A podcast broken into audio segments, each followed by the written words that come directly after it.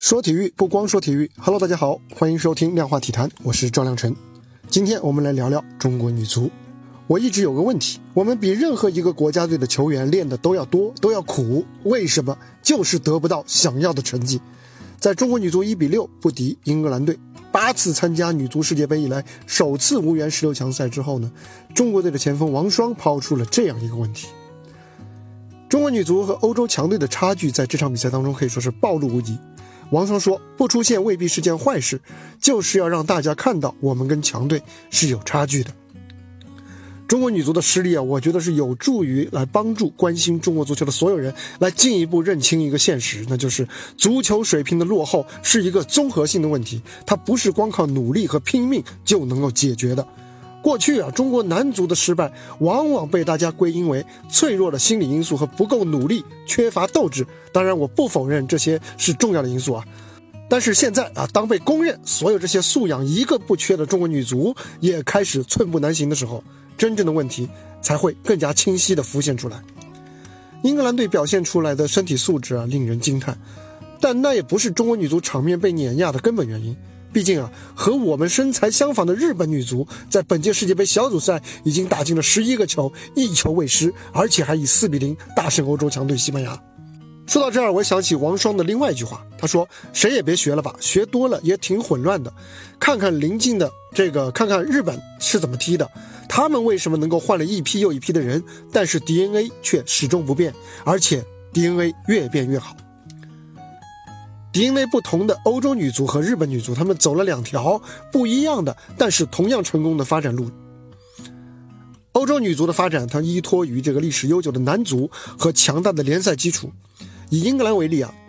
当2011年英足总将女足纳入到俱乐部男足的青训体系之后，英格兰女足的发展速度是非常惊人的。不仅如此啊，欧洲女足的关注度和上座率也非常的可观。像今年五月的英格兰女足足总杯的决赛，温布利大球场坐进了七万七千三百九十人观战，而女足欧冠决赛诺坎普球场更是坐进了破纪录的九万名观众，这是和梅西在巴萨时候的巴萨上座率相当的。而且啊，欧洲女足的发展也证明啊，就是高强度的训练，它不是提升实力的唯一的途径。像获得欧洲冠军的英格兰队阵中，就有相当多的球员还是兼职。再来说说日本女足啊，日本女足的发展呢是依托于体教结合的传统和多渠道的选拔机制。日本校园足球的普及度非常高，他们有着巨大的足球人口基数。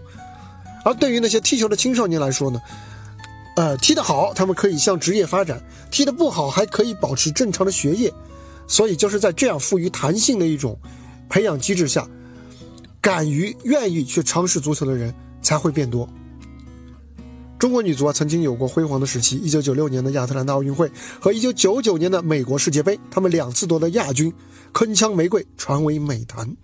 但是呢，在进入二十一世纪之后，当对手们普遍开始在女足发展领域发力，并且自己，并且会将自己在男足领域积累的优势啊用到这其中，而失去先发优势的中国女足呢，步履也就变得越来越沉重了。欧洲女足和日本女足虽然 DNA 不一样，发展道路不一样，但是有一点是相通的，那就是对于足球文化和参与感的重视。无论是欧洲女足的高关注度、高上座率，还是日本校园足球的普及，都让足球成为球员、球迷生活当中的一部分。只有会让人经常走进球场啊，无论是。登上绿茵场还是看台，只有这样一种足球氛围，呃，才能够产生这个良好的、良性的足球土壤，才能够让足球的未来生根发芽。日本女足在2011年女足世界杯夺冠之后呢，一度是被欧美女足的发展冲击啊，导致成绩下滑，但是他们很快就改进了，并且在2021年推出了职业化的女足联赛，实现了青训、留洋和本土联赛的三管齐下。回过头再来看我们中国女足，中国女足近年来，她们的确是获得了越来越多的来自企业的资金帮扶和品牌的赞助啊，至少就女足国家队来说，队员们的生存状况还是不错的。但是对于整个女足的发展来说，这些帮助仍然是杯水车薪的。且不说还有很多呃普通的女足队员，她们的生存状况啊并不咋地啊，而女足的发展所缺的，它整体发展所缺的。远远不只是钱，像足球人口的提升啊，他们就不是砸钱能够解决的，也不是少数几个留洋球员就能够解决的，他还需要一整套的长期执行的合理政策。说到这儿，我想起了王霜昨天的另外一番话，也是令人心疼啊。当时他是哽咽的说：“我们不是特别好的榜样，希望未来的孩子们能踢出更精彩的足球，希望国内教练们培养出会踢球的孩子们，让他们未来在代表国家队的比赛中不至于那么狼狈。”没有人忍心指责王霜和中国女足姑娘，她们已经倾尽全力。但是，同样必须要看到的是，如果将王霜所说的榜样理解为中国女足现有的发展模式，那她的确是没有说错。如果中国女足继续现在的培养选拔模式，随着世界女足的竞争强度越来越大，差距很可能会越来越大。无论是校园足球建设，还是联赛职业生态。我承认这些都不是一蹴而就的，甚至不是足球管理者和从业者单方面就能够解决的问题，还需要教育、社区很多方面的协力，而且也需要人们观念潜移默化的改变。助推职业足球发展的因素是非常复杂的，而且是非常系统的，他们经常是互为因果。一个典型的例子就是，足球成绩越不好，从业前景就越不被看好，那么家长就越不敢让孩子来踢球，足球后备力量就越难。累积，但是我们如果乐观一点，从另外一个角度来看啊，如果有任何一个环节，其中任何一个环节能够实现突破，